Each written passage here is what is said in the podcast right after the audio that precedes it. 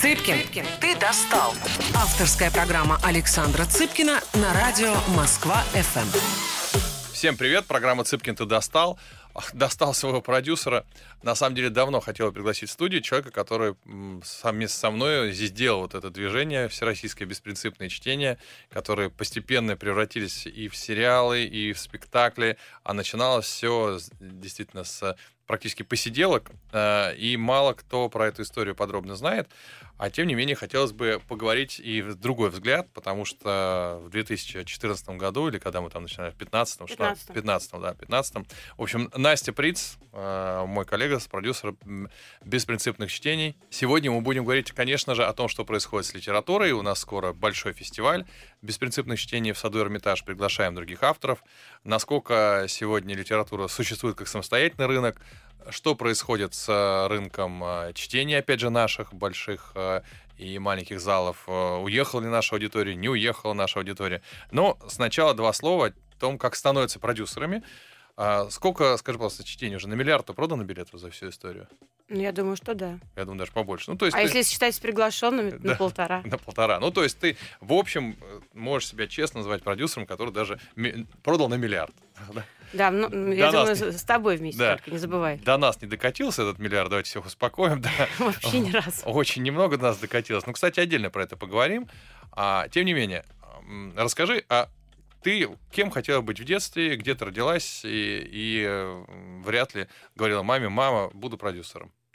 А, я хотела быть в детстве художником. Художником. Я хотела писать картины и ходила в художественную школу. Да. Но в какой-то момент, гуляя по Невскому, я увидела много художников, которые рисовали на улице. Да. И спросила у мамы, кто это. Она сказала, это художники.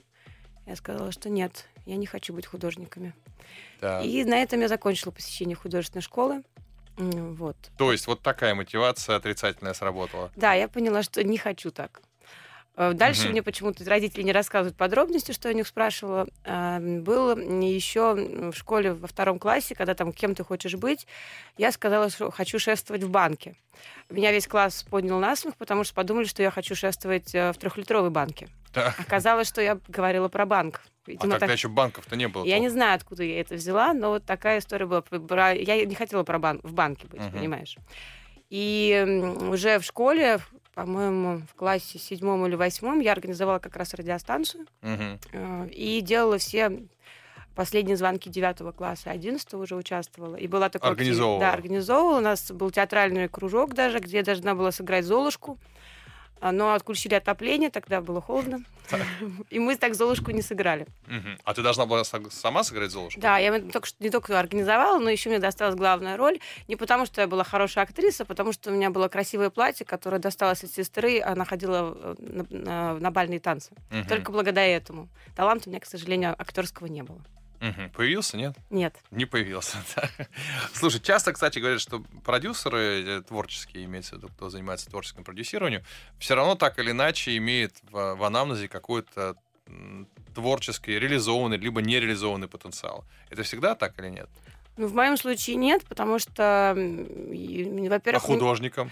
Ну, я думаю, что я могла быть, может быть, неплохим художником, даже с э, сравнительно неплохим актером, и все могло быть неплохое, но мне, во-первых, не хватает усидчивости. Угу. А, учить текст мне неинтересно, и, например, когда у меня было такие потуги быть режиссером, я пыталась закончить пер, первый курс э, режиссерского факультета в культуре. Угу. Я ушла оттуда, я, это было мое третье высшее образование, поэтому я ушла оттуда. Третье не окончено или третье окончено? Не, не окончено, не окончено. Все не окончены? Нет, есть оконченные. Есть оконченные. Есть, а, есть. кто ты по образованию? Я по образованию музеевед, такой профессии уже не существует. Ты музеевед, господи, какое занудство. Да, а музе... где ты получила музеевед? Музееведение получила на факультете культурологии, как раз в Институте культуры и искусств Петербурга. А, ну это так пафосно звучит. Мы себя, конечно, называли его кулек. Да, но ну, на самом деле я культуролог, искусствовед, но у нас была специализация музееведения. Она тогда входила в пору модности. Пытались... Это какие как... года? Ну, получается, в 2006 я поступила, да, получается, в 2006, mm. да, mm-hmm. вот, вот эти года. И она входила в такую модность из серии, что пытались э, э, русские ученые-гуманитарии доказать, что есть такая наука музееведения. Они вроде доказали, даже в Москве тоже такой факультет открыли. Но потом, когда я сейчас брала дубликаты своих дипломов для, э, для того, чтобы учиться в МБА, mm. выяснилось, что такой профессии фактически уже не существует, потому что в мире ее доказать так и не удалось. Все, то есть ты А, Специализации. учи- То есть Ты вот училась на профессии, которая теперь не существует. Да, я, в общем, культуролог. Ты культуролог. Ну хорошо, занесло. Так, ты культуролог, э, неудавшийся банкир. Не да, удавшийся. неудавшийся Потому что не банкир. было банков толком. Э, ты все время, когда училась, работала? В институте, да, когда уже в институте учился, работала. Ты вообще считаешь, э, нужно в институте, э, когда ты учишься, сразу работать идти? Я считаю, что да, но как бы у нас не было другой возможности. Если ты помнишь, какие были стипендии. Да. Стипендия была 8 рублей, на нее можно купить было две пары колготок, которые потратишь, э, так сказать, хождение в ночных клубах, и Ага. а пешком будешь ходить э, до института. Поэтому надо было работать, если ты хочешь что-то получить Мгм. красивое.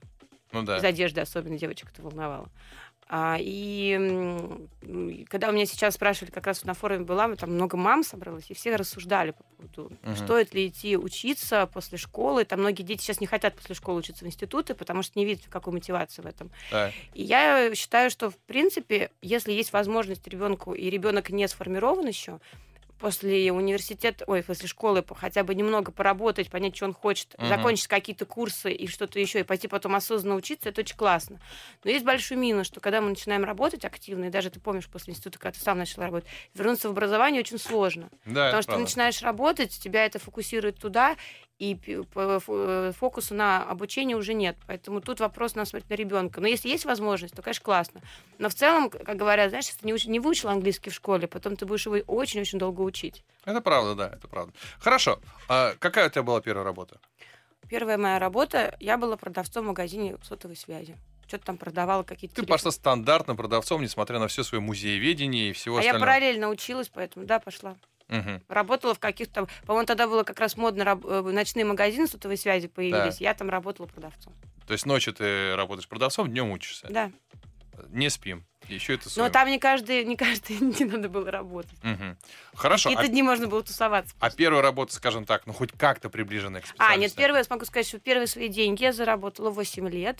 Э, У меня мама занималась тем, что возила из Китая и Турции шмотки. Она была Да. челноком, одним из самых крупных в Да. Петербурге. Я у нее взяла, так сказать, на реализацию шапочки и шарфики на 7 рублей. Да. И за 8 рублей продала одноклассницам. Вот. На вырученный рубль Так. я купила всем родителям и сестре подарки. Вот я что-то точно, точно помню, это был второй класс. А что на рубль можно было купить? В то время можно много купить. Я купила какие-то жевательные конфеты, ну, такие тянучки, потом мини-шампунь, какого-то кролика, ну, какую-то мелочь. Раньше такие магазины были. А, много продавалось разных бессмысленных вещиц, э, в которые возились там из Китая, из Турции и так далее. Можно было купить. Хорошо, ну с тех пор как ты уже... вы- Хотя, наверное, рентабельность э, чтения все равно так и болтается в районе 10%. Что у тебя тогда была рентабельность? 8 об- рублей оборот, рубль прибыли. Неправда, неправда. Рента- Я, думаю, я считаю, что чтение достаточно успешный э, формат э, в области культуры и искусства. Он, прин- ну, он э, дает достаточно большой люфт э, для дохода, который также можно потратить, например, на развитие этих же проектов. Не Мгм. каждый формат это может себе То есть ты позволить. вышла за, за пределы рентабельности своих этих шапок. Ну, хорошо, ладно. А когда ты пошла первый раз работать по специальности? По специальности я пошла работать, э, когда закончила институт. Я пошла на практику в Эрмитаж, э, фондовую закупочную комиссию. То, ты, Про- ты закупала Рэмпонта? Я ничего не закупала, я работала там после, после окончания института. А, Через две недели меня попросили уйти, сказали, что все очень, конечно, классно, но ваши реформы и ваша активность может разрушить главное, так сказать, достояние А, то есть Петербурга. ты же тогда была такая, да? Да, что, Да. может быть, все-таки займете чем-нибудь еще. Мгм.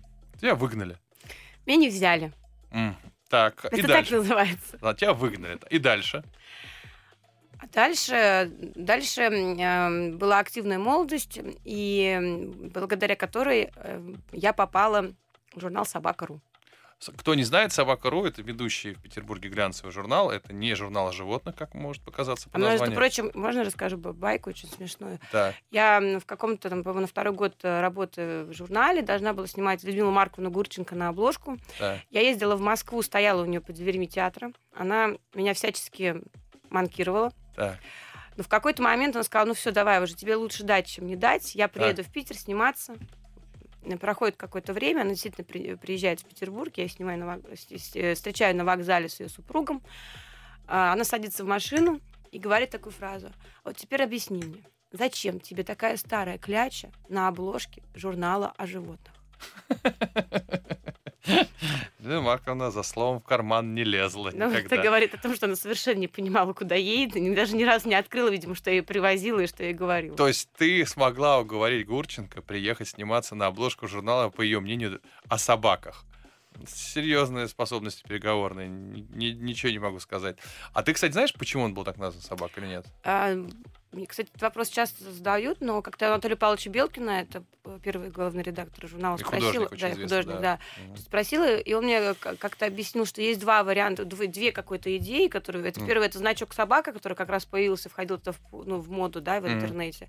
И вторая, это коктейль собака, который тоже пили в Петербурге. Это водка, по-моему, с лимонным соком или что-то такое. Ну, как-то я прошел мимо как-то или собака. Но действительно интересно, что это ведущий, это, единственный на сегодняшний момент глянцевый большой журнал Петербурга с э, огромной историей, а, в которой ведет летопись жизни города, такой и светской, и, и, и экономической.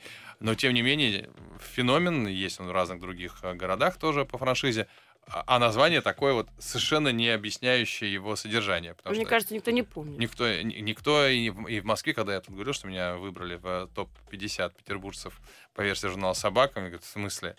Как ты уже, за твоих собак тебя выбрали? У меня же Ну, много вот. собак, да. Вот, я, я поэтому всем объяснял, что это не связано с, э, с, э, с моими домашними питомцами. Ну что, вернемся через минуту, поговорим о продюсировании. Цыпкин, ты достал. Авторская программа Александра Цыпкина на радио Москва-ФМ. Всем привет, программа «Цыпкин ты достал». Э, В гостях ожидаемый гость э, Настя Приц, моя коллега. Мы вместе делаем беспринципные чтения.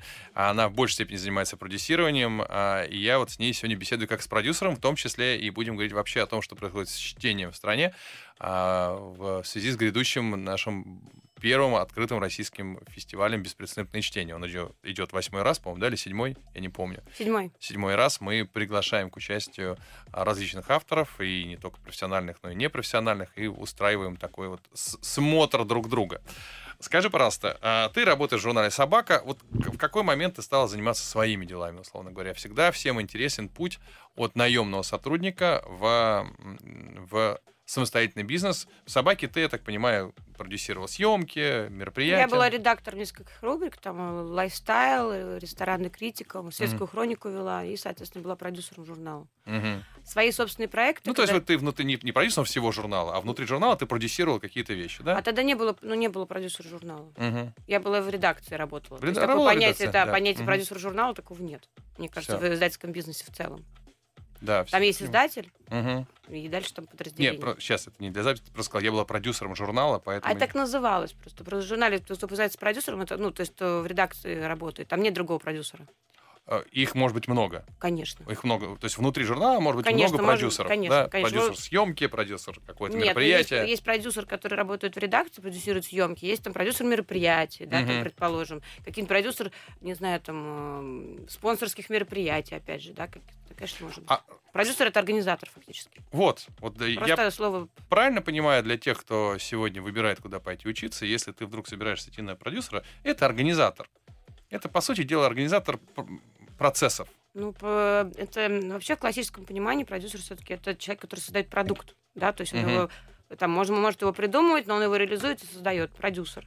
Но э, сейчас трактовка везде разная. Есть продюсеры, которые несут, например, какую-то ответственность. Есть продюсеры, которые просто линейную функцию выполняют. Мгм. Все зависит так же, как менеджер. Очень такое широкое понятие. Ну да, это может быть менеджер не- Такого нефтяной, нефтяной да, компании. Да, может быть, пиар-менеджер ресторана. Да. Или, например, там, не знаю, там, ну, менеджер тоже, тоже организатор фактически. В общем, ты организатор кучи всяких разных событий внутри глянцевого журнала. Да. Э, Деньги небольшие, я так понимаю, там же Я зарплата. не могу сказать, что больш... ну, я думаю, что на тот момент у меня, кстати, была хорошая зарплата. Мгм. Тем не менее, а, ты находишься в Петербурге. Что тебя дернуло в Москву?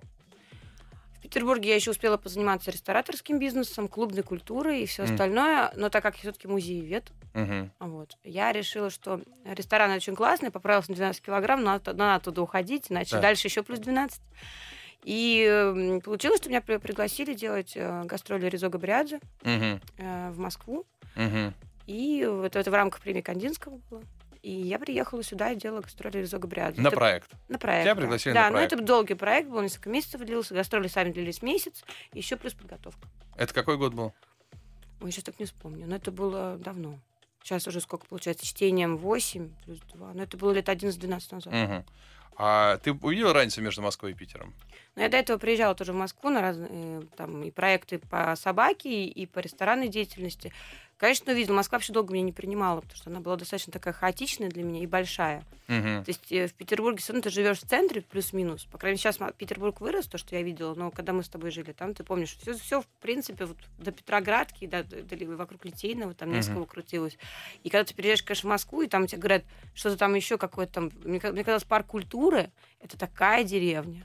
Так далеко? Это вообще просто вообще невероятно далеко. А сейчас, где я живу, мне кажется, вообще это, просто- это действительно там ленинские дачи. Пони- Поэтому как, вот в этом плане был ма- масштаб такой. И в Москве, ну, на тот момент, сейчас уже поменялось, э, не было принято гулять по улицам. если не такое. То есть реально люди ездили, то есть в центре гуляли, а там пройтись по Садовому кольцу звучало как ненормально. Или я там, Мгм. я жила на Тверской и Имской, а в Ударнике мы делали Резо Габриадзе, я пешком ходила. Они говорили, ты серьезно? Тебе больше нечем заняться? Мгм. А я люблю, ну, в Питере принято гулять. Это правда, да. С точки зрения людей. С точки зрения людей, ну, мне э, в Петербурге тоже часто говорили, что я как на москвичку похожа, слишком Мгм. активная и быстрая. Поэтому я разницы не заметила. Я сейчас замечаю разницу, что Москва э, немножко динамику теряет. Потому Мгм. что когда я сюда переезжала, она была для меня активной. Сейчас то ли я стала еще более разогнанной, либо здесь таки действительно у Москвы динамика подспала. Мгм. А ты с чем это связываешь? Я думаю, что с большим количеством приезжих людей, которые все-таки осели. Раз. И они притормаживают Москву, ты хочешь сказать, да? Или как? Ну, ну, в том числе, да. В том числе молодежь сейчас, если ты сравнишь свое поколение, твое поколение чуть постарше моего, мое это вообще мое поколение и чуть-чуть по- после меня, мы все немножко более активны, чем сейчас. Сейчас у людей более размеренная жизнь, чтобы стресс какой не происходил. Мгм. У, у подростков, там, там, не знаю, кто в 90-е годы родился, они сильно более спокойные. То есть Мгм. они амбициозные, немножко более уравновешенные. То есть мы там э, пережили там 98-й год. Я помню, я бизнес свой потеряла в 98 году свой первый. А у тебя был какой-то бизнес? Да, я занималась косметикой Avon. Ага. Я зак- закупила там продукцию на одну сумму, а потом доллар фиганул, извините за выражение, Да. э, ну, испортился. Или как там, эм, как правильно? Упал. Упал. Рубль упал. Рубль упал, Так. два- стал 1 к 25, я помню. И мой бизнес, маленький бизнес, по- построен на одноклассниках, Так, он весь... он весь пошел просто э, коту под хвост, Мгм. грубо говоря. Хорошо, так, э, идем дальше. Э, Почему ты не вернулся из Москвы в Питер? Не приняли? В Питере уже все, уехала. Но в Петербург вообще после Москвы тяжело возвращаться. Ты же знаешь, Деньги или люди? Люди, конечно, в Петербурге не очень любят, когда уезжают в Москву и что-то добиваются, хотя бы немножко, потому что так такое отношение. Мгм. Мгм. Вот, я думаю, ты с этим сам знаком. И приходится каждый раз в Петербурге очень доказывать, что ты что-то там достиг в Москве. В какой-то момент мы достаточно ко мне скептически относились петербуржцы, понимая, Мгм. что ну и в Москве там тоже ничего тебе не получится. Вернешься сюда, как многие вернулись, Мгм. и будешь здесь сидеть, и все остальное. Но то ли действительно мы что-то там добились, то ли публика немножко в Петербурге тоже стала помягче, менее снобистская, Мгм. и все как-то стали более френдли. Хорошо, давай возвращаемся теперь уже к чтениям. А, Никто не верил в то, что зрители будут приходить на просто автора э, и авторов, неважно, а, с листками бумаги.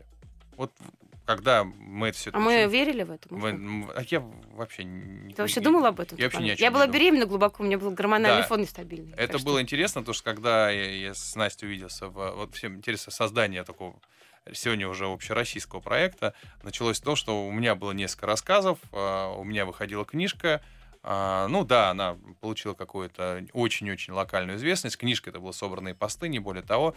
А, Я прочел один раз рассказы для своих друзей в Москве, один раз в, в Питере. И, в общем, мне, по- мне понравилось, им нет. Они сказали, ну, читаешь ты так все. Рассказы неплохие. И, в общем, должно было все закиснуть на том, что книжка вышла, ну, и чуть-чуть, по, чуть-чуть э, больше подарков у меня стало для, для друзей. И вот в какой-то момент мы встречаемся, ты на седьмом месяце, по-моему, и говоришь, а давай почитаем где-нибудь, где мы первый раз читали. В одном из заведений на Рочельской. Это вообще было самое первое чтение. Да, самое были первые в закрытом заведении на Рочельской. Мы читали для своих, ну как, для- почти для своих друзей. Так. Я тогда там занималась э, арт-историей в этом Мгм. пространстве. А, Мы с тобой как раз познакомились в соседнем заведении. Не Ты- познакомились, а посидели. А, встретились. Ну, и снова встретились. Я Да. была беременна, ты с порванным ахиллом. В общем, Мгм. какая прекрасная компашка. И решили сделать с тобой вот эту всю историю. Буквально, побоюсь, словно на коленках сделали ее.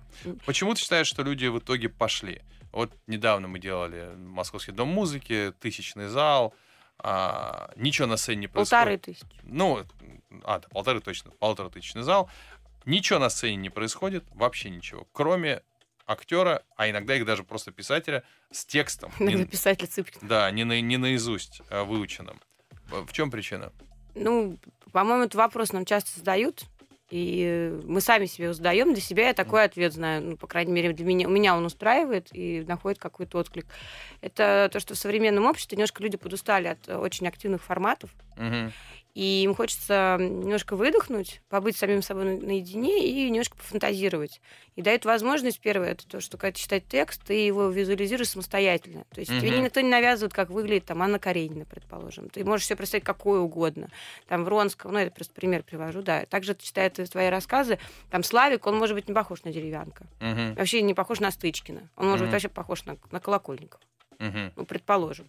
Это твои личные фантазии, ты можешь их как угодно оставлять себе. Это первое, то, что очень э, радует. Второе, почему, кстати, фестиваль популярен, это дает возможность погрузиться в современную русскую литературу, ак- актуальную, которая только что написана, свежая, классная. Она может быть только, только что переписана, поэтому лист бумаги. Часто и ты, актеры, текст наизусть знают, ты прекрасно это знаешь. Но и на листок он дает некое такое ощущение прямо сегодняшности. А, Ну и третье, конечно, посмотреть на автора. Это всегда интересно, кто что написал. Кто именно написал да, кто текст, что да? написал, Мгм. да. И э, артисты, они же каждый текст э, и твой, и других писателей, в том числе, читают по-своему. Мгм. И это тоже интересно. Там известные твои рассказы, когда читает Константин Юрьевич Хабенский, это одна история. Когда читает, например, этот же, э, этот же рассказ там Вика Исакова, предположим, вообще по-другому, да. Мгм. А если там, а, там Юра Борисов, кто-то из юных наших там дарований, вообще прекрасно. Ну, Юра уже не такой юный, но дарование, да. Ну, А. в нашем случае еще юный, потому что мы же все-таки Постарше, да. Постарше. чуть-чуть. Да. Да. Постарше чуть-чуть. Хорошо. А, на, на тот момент, когда это все начиналось, ты предпол- предполагала а, следующие этапы развития? Какие они будут? Что это все будет переход в театр, кино или Я нет? считаю, что не было у нас никаких... Может у тебя были ты в этом плане более продвинутые. У меня не было никаких этапов. Я, п- мы просто делали свое дело и старались сделать его максимально хорошо, боролись с ветряными мельницами со- современной культуры, которые так или иначе возникали, которые надо было преодолевать. И в процессе появлялись новые возможности, ну, и мы их реализовывали. По-другому я не могу сказать. Если мы какие-то этапы продумывали, наверное, бы э, может быть, у нас ничего не получилось. Сейчас, когда я изучаю МБА, есть такая концепция ежа. Мгм. Я думаю, кто занимается бизнесом, знает, что это такое. А, немножко поясню. Это когда ты э, формируешь бизнес, или неважно, что ты делаешь, ты должен понять, что ваша команда, и конкретно ты, в частности, можешь делать лучше всего. Мгм. То есть не придумываешь концепцию и под нее подстраиваешься, а у тебя есть команда, и вы понимаете вместе, что вы можете делать лучше всего. И если вы находите вот эту нишу свою, вас ждет э, не краткосрочный, а долгосрочный успех с возможностью за развитием. И я думаю, как бы не пафосно это звучало, в какой-то момент, сами того не знаем, мы это нашли. То есть читать рассказы со сцены. Это... Читать рассказы сцены, тогда это никто не делал в таком формате. Мгм. Никто э, не делал не потому, что, потому что все ушли достаточно в, в- в- в крутой театр, и об этом формате немножко подзабыли. Мгм. А мы такие пришли, нас никто не звал, вообще не, не с театрального бизнеса совершенно. Да, если ты понимаешь, что та- там никто, действительно никто не звал, нам пришлось Мгм. прибивать дорогу и доказывать, что мы что-то можем. Э, Позвали актеров, которые тоже нас не воспринимали всерьез. Там кто-то подружески пришел, кто-то тоже подружески пришел. И потом, Мгм. когда они все поняли, что действительно работает, и действительно аудитория, аудитория тоже реагирует, и у нас появилась своя публика, которую мы не только ам, мы, мы фактически создали. То есть я свою публику в любом городе, когда мы с тобой едем на гастроли, сразу узнаю. У нас в Мгм. Новосибирске минус 43 девушки с голыми ногами шуруют. Это точно наши.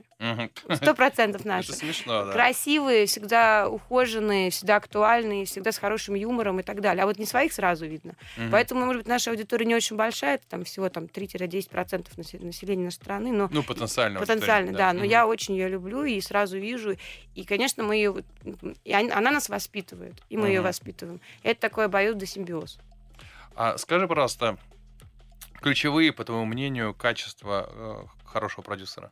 Первое качество это, конечно, типажность личности, потому что когда ко мне, Так, например, приходят виду? студенты, ну, например, приходят ко мне студенты-пиарщики, сидит парень такой флегматик, вот такой уставший. Как... А почему типажность ты сказала? Ну, тип личности, тип. А, тип, не типажность, тип да, личности. тип личности. да.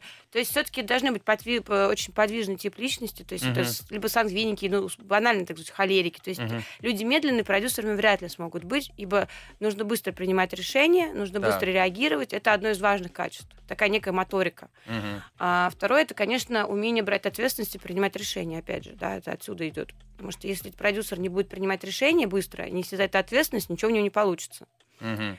Ну, а в дальнейшем, наверное, это некая насмотренность в той сфере, в которой он работает. Потому что если продюсер кино не будет иметь насмотренность в кино, вряд ли он станет классным продюсером кино, каким бы он ни был талантливым.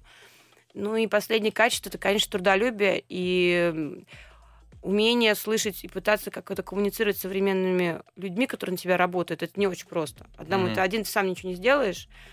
И работать в команде, и, конечно, много работать. Слушай, вернемся через паузу к ключевым качествам продюсера. Цыпкин, ты достал.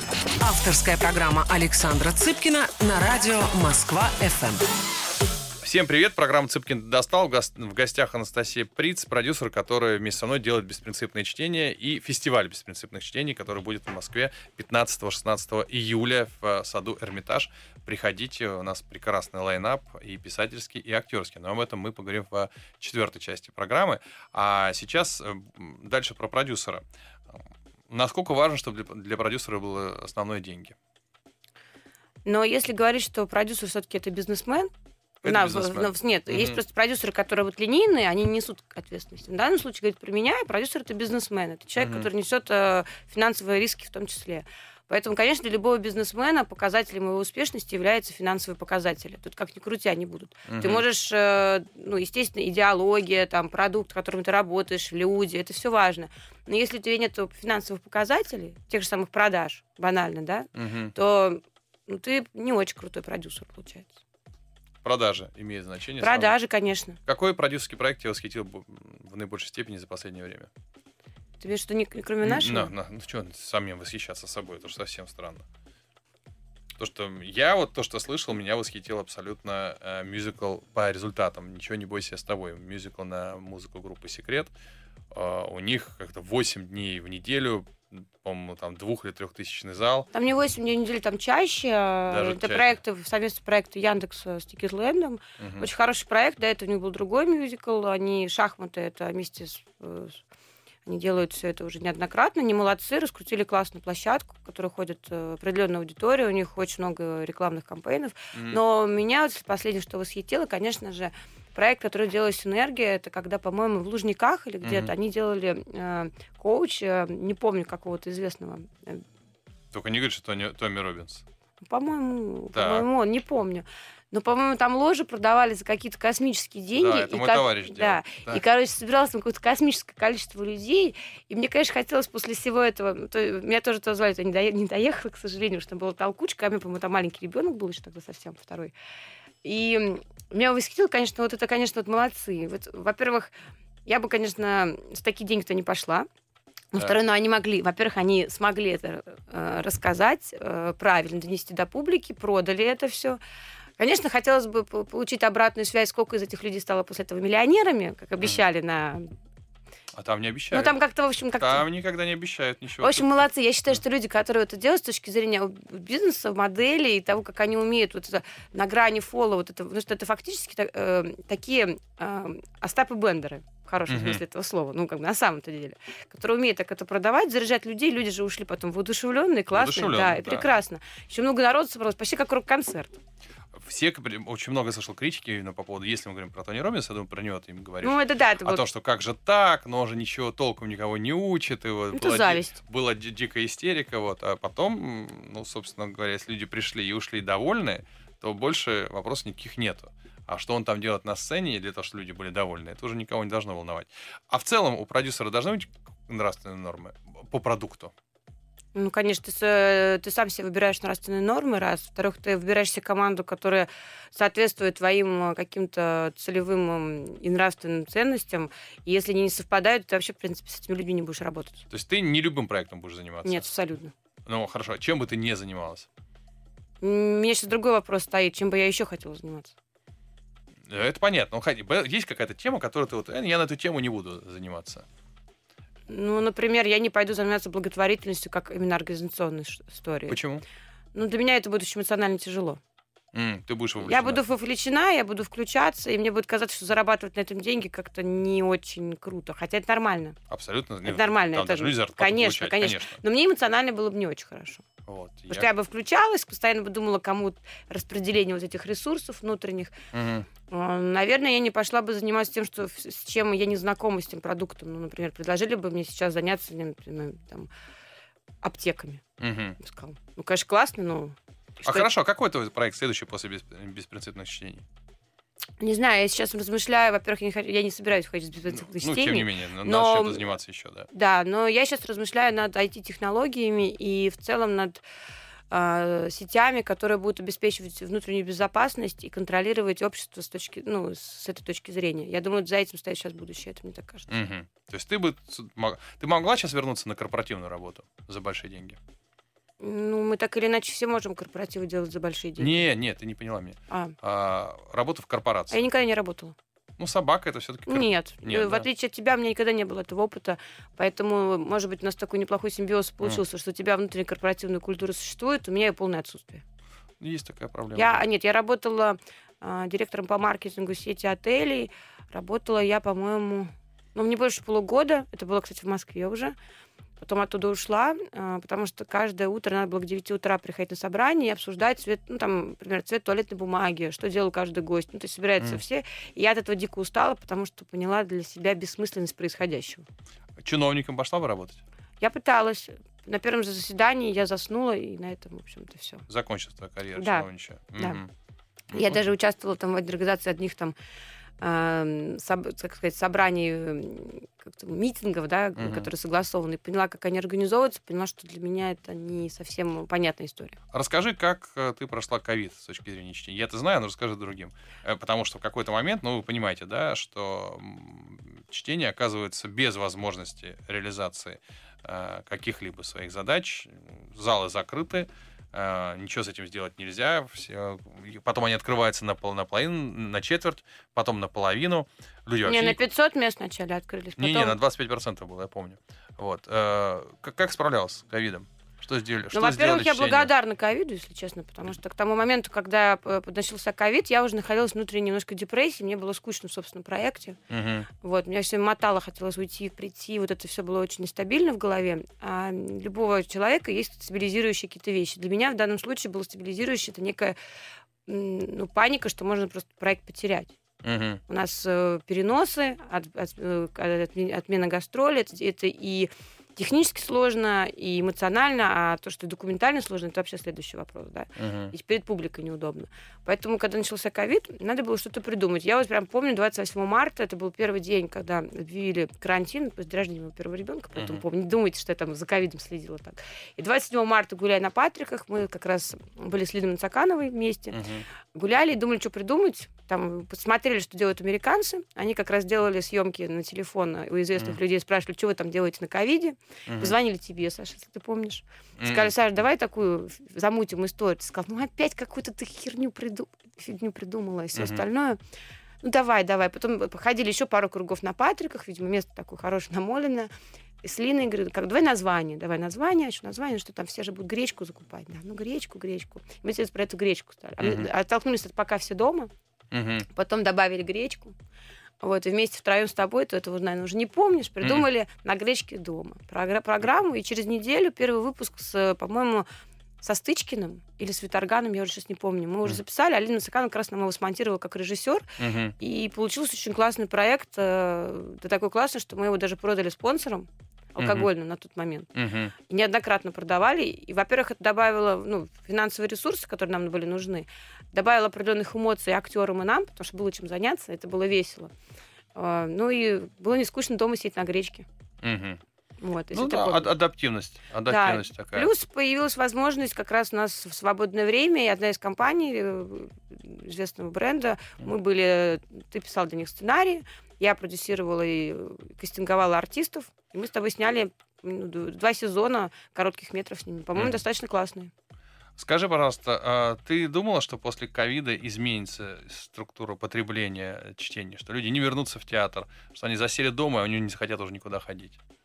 Нет, не думала, потому что как только начинались любые послабления, люди просто ломились. Люди так устали, такого бума на ресторанную Э, э, на рестораны не было, по-моему, давно. И на, ну, на театры? На театр. То есть люди просто побежали, особенно там 500 человек там, из большого зала. Mm. Но, если ты помнишь, было очень грустно выступать э, после там, переносов э, на там, Дом музыки, там почти двухтысячный зал, разрешили только 500 мест, и смотрелось mm. это грустно. Я помню, как Максима и mm. тебя вы такие все стояли, думаю, смотрели полупустой зал, ну что делать, надо выступать. Да, мы тогда это говор... было очень грустно. говорили, что мы привыкаем к безвестности, да. безвестности будущей. Рано или поздно мы придем в зал, в которых будет немного людей. А тебе, как продюсеру, э, кажется, вот э, проект идет, и вдруг ты понимаешь, что он начинает проседать, уже не так много ходит э, в зал или в ресторан, неважно, что ты делаешь. Когда нужно закрываться? В какой момент? Ну, во-первых, э, вопрос, нужно ли закрываться. Если, mm-hmm. если э, действительно не стоящий организован бизнес, любой бизнес, он может существовать там достаточно долго. Так. Он может трансформироваться на какие-то, выходить на какие-то новые аудитории, либо там немножко видоизменяться, но в целом, так же, как про балет или про многие другие вещи, говорили, что после появления там того-то, того-то это загнется, это будет не нужно. Если правильно выбрано направление, оно имеет право жить достаточно долго, даже не, ну, очень долго. Есть, конечно, технологические моменты, которые влияют на какие-то направления, угу. но, опять же, там тот же самый магазин, там есть куча примеров там, хороших аптек, которые там в Америке открывались там, на, углу, на углу. Потом появился интернет, они также продумали, открыли интернет-магазин, доставку там, угу. и так далее. Также это все трансформируется. А, когда ты понимаешь, ну, во-первых, когда, когда ты сам, наверное, устаешь, но правильно организованный бизнес без тебя может существовать. В этом-то есть специфика. А ты считаешь, что чтения могут существовать э, организационно без тебя, без меня? Мне бы хотелось, чтобы в какой-то момент все это случилось. Потому mm-hmm. что, ну, физически мы же не можем до конца там быть. И у каждого у нас своя жизнь. Mm-hmm. И правильно организованный бизнес, любой, он позволяет э, руководителям этого бизнеса, а в данном случае это мы с тобой, возможность на отдых. А, не на отдых, а вообще? Не, ну, на отдых в плане просто уйти и наблюдать за ним со стороны.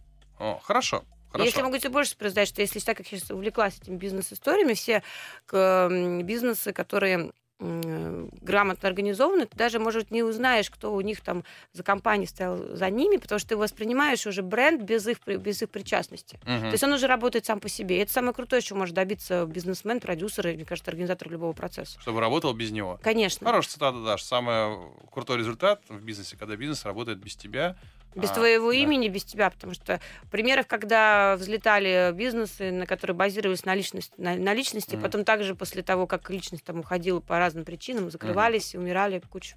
Так, ну хорошо, вернемся через э, паузу. Цыпкин, Цыпкин, ты достал. Авторская программа Александра Цыпкина на радио Москва-ФМ. Всем привет, программа «Цыпкин достал». В гостях э, Настя Приц, э, продюсер беспринципных чтений. Чтением уже 8 лет, э, сотни тысяч зрителей. Даже считали больше миллиарда уже суммы, на которые купили билеты. До нас она не доехала, не переживайте. А, один из проектов, в который вот уже можно точно сказать его двигатель сугубо Настя, это проект «Фестиваль беспринципных чтений». Расскажи про него, что это такое. Проходит он в саду Эрмитаж 15-16 июля. Ну, про систему расскажи. Во-первых, э, неправда, это тоже двигатель, ты вообще-то идеолог. Ну, это было давно. Неправда, да. неправда. Не надо прибедняться. Мы тут уже команды обсуждали, что, может быть, переименовать его беспринципный э, цып... летний фестиваль Цыпкина. У нас мы вообще, в принципе, планировали это так и сделать. Так. Вчера у нас было обсуждение. Так, и... да, не надо переименовать. Давай, рассказывай. А что, кстати, звучит хорошо.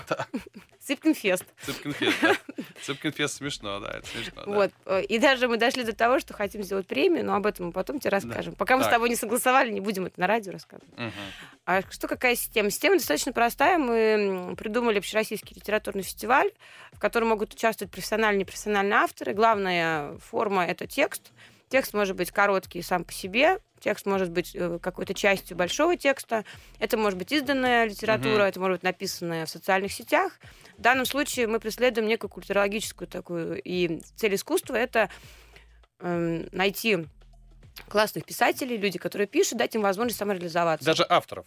Да, авторов, да. да. Но писатель это уже, скажем, ну, просто автор, да, да. просто угу. авторов, которые пишут, которые, которые имеют какой-то взгляд, слог и что-то могут зафиксировать в этом мире, и это может зайти. Конечно, есть некоторая, некоторая оговорка, этот текст должен звучать со сцены, как раз ты в этом э, обычно в фестивале принимаешь участие, финально говоришь, а может это звучать со сцены или нет, потому что опыт тебя читать текст со сцены колоссальный. У нас внутри команды его нету, мы только слушаем. Вот. Э, короткий текст. Короткий текст. Пять, э, там, пять минут, 10 тысяч знаков, по-моему, да? Ну, максимум, не-не-не, даже 5 тысяч знаков, 5-6, не больше. Ну, вот какой-то, да, текст. Нам помогает вот, AST и XMO, редакторы, они отбирают тексты. Угу. После этого, соответственно, все остальные смотрят, и мы оставляем то, что будет. Еще можно подавать текст или уже закрыто? Уже закрыта подача, она была до 1 июня. Ну, угу. Набрали текст? Да. Много? Ну, достаточно. Достаточно. Много, достаточно. А за это время, если я правильно понимаю, вышло сколько сборников уже этих текстов? Сборников вышло четыре. Четыре сборника, где разные авторы абсолютно. Да, мы, да. Как по итогам фестиваля издаются сборники, где угу. собираются авторы, которые читаются. И... Продаются сборники? То есть людям интересно? Продаются. Угу. Продаются. Конечно, не так, как не сборники, потому что сборник все равно такая специфическая литература, на мой взгляд. Потому угу. что ты покупаешь все-таки определенного писателя, наверное, или, или автора, или какую-то тему. Угу. А сборник это такая такая эстетика. Но зато и в чем класс фестиваля, это можно послушать там два часа угу. и составить какое-то некое свое ну, впечатление о том, что происходит э, вообще в русской литературе, актуальной. Угу. Ну, это пафосно звучит, но так оно и есть. Ну, и такое, мы бы, еще раз, э, это важный момент, что очень много текстов от людей, которые не являются еще авторами. Конечно. Даже не в литературе, с русскими текстами, с российскими текстами. Потому да. что, да, это, это Ну, наверное, хорошо. Да. И было классно, конечно, когда мы делали это еще по городам. Надеюсь, мы к этому вернемся, потому что тогда была возможность охватить угу. большее количество писателей, текстов. И очень круто было, когда с э, местные жители могли услышать своих Э, ну, с кем вместе там учатся, учились, там, uh-huh. не знаю, там работали. Вот, вот, а он писал в интернете, сейчас его со сцены, там, не знаю, там, э, Виторган Максим читает. Uh-huh. Это очень круто было. Скажи, пожалуйста, какой лайнап? Кто участник фестиваля в э, Саду Эрмитаж? Ну, я постараюсь основных назвать. Это Ирина Выборнова, Катерина Климова, Антон Косточкин, Сергей Котюх, Гош Куценко, Павел Деревянко, Петр Лидов, Михаил Тройник, Александр Цыпкин, да. Катерина э, Шпица, Максим Матвеев, Николай Николаевич Дроздов. Mm-hmm. Вот, вот будет, да, у нас в гостях. Эм, Катерина Стеблина, Саша Маленков. Ну и еще многие, кто еще присоединится, и будут, э, кто приедет из других городов, uh-huh. которого мы ждем. Из Уфы будут ребята, из Новосибирска, из Калининграда. А сколько по времени-то идет все? У нас, получается, будет два дня, э, две программы. Детская в 16 часов и в 13 часов идут по 45 минут, и взрослые галоконцерты в 8 часов вечера каждый ну, день. Часа по два, наверное, да? Не два по... часа, да. Два, два, двадцать. Да, два, два, двадцать. 2.20, 15 и 16 да. числа, да? На исторической сцене сад Эрмитаж. Угу. Хорошо. А, дождь. У нас крыша есть на, на фестивале? Да, у нас каждый раз есть крыша, но каждый раз нам везет, что нет дождя. Наоборот, хотя... Э, инвестиции в, ни, в никуда. Да. да не, но хотя один раз, когда Константин Юрьевич Кабенский выступал, помнишь, уже под финал фестиваля пошел дождь, угу. прям, и он уже, он же его завершал, и поэтому был дождь. Тогда я поняла, что крыша пригодилась. Да, крыша Но раз. я могу сказать, что крыша пригождается еще в том случае, даже когда очень много солнца, потому что под солнцем тоже сеть плохо. Детская программа есть. Детская Детские программа рассказы. есть, да. Угу. да. То есть можно прийти днем с детьми, а билет один на все программы или э, на разные? Нет, разные? Мы, не, мы решили не делать э, билет единый по причине того, что пока мы таких смельчаков не наблюдаем, кто закончит два часа слушать русскую литера... Э, отечественную литературу. Угу. Вот. Но в любом случае на детские мероприятия до 6 лет вход для детей свободный с родителями. Ага. Самих детей, а родители да, не свободны. родители не свободны. Угу. Хорошо, хорошо. А, так, теперь давай к нашим планам беспринципных чтений Летом уже больше ничего нет. Следующее только осенью. Летом в августе так исторически сложилось, мы уходим на каникулы. На каникулы. Как ты считаешь, как ты считаешь, почему другие не делают такой объем чтений? Вот есть беспринципное чтение, уже 8 лет, но простая очень механика. Ну, то есть просто примитивнейшая. Текст, а актер зал. Александр Евгеньевич, а можно встречный вопрос, так как можно же задавать вопросы? Нет. Слушай, меня всегда а, мучил вопрос, почему никто не сделал еще одни чтения в таком же формате. Идея примитивная. Текст, актер, зритель. Инвестиции минимальные, потому что тебе нужно арендовать зал и сделать рекламу. То есть у тебя нет продакшена спектакля, тебе не нужно снимать кино. Это можно сделать просто массовым явлением. Но никто, как э, беспринципное чтение, не делает. Можешь объяснить, почему? Ну, первое, во-первых, ты сейчас э, сомневаешься, но есть все-таки параллели с нами. Они есть и были. Не все дожили. Ну, все равно в таком объеме. В таком объеме нет. Почему? Ну, как говорят, кто первый, того и тапки. Думаешь, из-за этого? Думаю, да, раз. Второе, нам повезло. В чем? Ну, что собралась такая команда Мгм. друг друга, которая так или иначе компенсирует, дает заряд и некой такой э, самоуверенности. Но ты не считаешь, что просто а, в остальном... Есть куча моноспектаклей, ли- тоже с листа читают, тоже тексты. Ну, Да, но я это... имею в виду все равно. Это не система. Это И не есть там система. творческие вечера, где там читают свои какие-то истории. Просто нет системы нет. Говорю, Системы. Потому что амбиций нет. И, вы, и я думаю, что тут э, некий симбиоз того, что мы не из того бизнеса. Не из того бизнеса, Конечно, да? если бы мы э, работали изначально в области культуры и искусства или в кино и так далее, нас немножко могли подбить, Мгм. да, какие-то наши инновации, какой-то взгляд, а так как мы пришли с другого места, и мы, нам казалось, что все это логично и нормально. И Мгм. плюс мы достаточно системные. Мгм. И у нас нет такое огромного количества рефлексий, которые у творческих людей присутствуют. Бывает, да, бывает такое. Бывает, конечно, но я имею в виду, что в целом Я мы, понимаю, да. мы не, не настолько нужно нам разгоняться, разгоняться. И я думаю, что нам повезло, что ты трудоголик и, не, и неполноценный еще актер все-таки, а все-таки писатель и еще пиарщик. Потому что если бы ты был бы актером, и тебе нужно было каждый раз настраиваться вот на чтение, там тратить там какой-то... Вообще нормально меня признал неполноценным В актером. хорошем смысле этого слова. Да. Это мне повезло как Да. продюсеру, потому Не что иначе, актером, иначе мне пришлось бы каждый Не раз... настоящим, я бы Да. сказал, актером. Нет. Не настоящим, да. Я не знаю, что настоящий настоящий Да. актер, но вот э, та часть актерского мастерства, которая скрывает э, подготовку актера, чтобы там выйти, настроиться на роль и так далее, так или иначе, он немножко у тебя проходит легче. И это потому что иначе ты бы не смог каждый день выступать. Ну, мне так кажется, А в ты, том объеме. ты не считаешь, что сегодня вот такое, знаешь, время дилетантов из-за того, что есть соцсети? Вот я, пример, никогда не учился ни на писателя, ни, ни на актера. Вчера снима- э, снимался в очередной раз в э, кино. Не учился на драматурга, пьесы идут. Что это вопрос там определенного дилетантизма. А сегодня время дилетантов, потому что у них есть прямой доступ к аудитории. А, их больше никто ни- ни- никак не регламентирует, не лимитирует, потому что ты можешь а, написать текст, выложить его в сеть, и все, и ты вообще грубо увидел редакторов и всех остальных. Я с тобой не согласна. Знаешь почему? Потому что вот это время, которое, с одной стороны, время дилетантов и куча все- всего, что происходит, но при этом у людей уже есть такая насмотренность, что они уже могут отличить то, что им действительно нравится, что нет. Если Мгм. ты помнишь, там, если рестораторский бизнес взять, то раньше мы там не разбирались в пасте, в пицце, сейчас легко разбираемся и так далее. Мгм. Поэтому даже если кто-то на новый рынок выходит, ты уже понимаешь, надо тебе или, или нет. Мгм. Поэтому, когда мы появились, у нас все равно есть некий был запас опыта в хорошей сфере деятельности. У тебя бэкграунд, и у меня. Там цветы подарить на сцене, эм, там, ягоды купить э, для артистов, там, э, вода, определенные отношения, там, нормально написать памятку, забронировать билеты. Эм, Ты еще научил культуры разговора «спасибо, пожалуйста», который часто вообще отсутствует у людей. Поэтому все это дает возможность человеку выбирать, хочет он в эту историю вписываться, что хочет, не хочет. С нами, если говорить о, м, о- о- то, что я слышала от артистов, с нами хорошо работать, с нами комфортно работать, с нами Мгм. приятно работать. Хорошо. Я правильно понимаю, что 15-16 июля можно будет знакомиться с текстами людей, которые вообще нигде не опубликованы? Ни- никогда у них не было ни своей книжки, ничего. Что ну, это? да, да, Да. Какие-то были опубликованы, какие-то нет. Будет такая небольшой э, винегрет. А, любой сегодня человек, который написал текст писатель? Я считаю, что нет. Нет, да? Нет. Автор, да, писатель нет. Ну, приходите на фестиваль «Беспринципное чтение» 15-16 июля в Сад Эрмитаж. Там будет очень много авторов, будут писатели и замечательные актеры. Все, спасибо большое, ждем вас. Цыпкин, ты достал.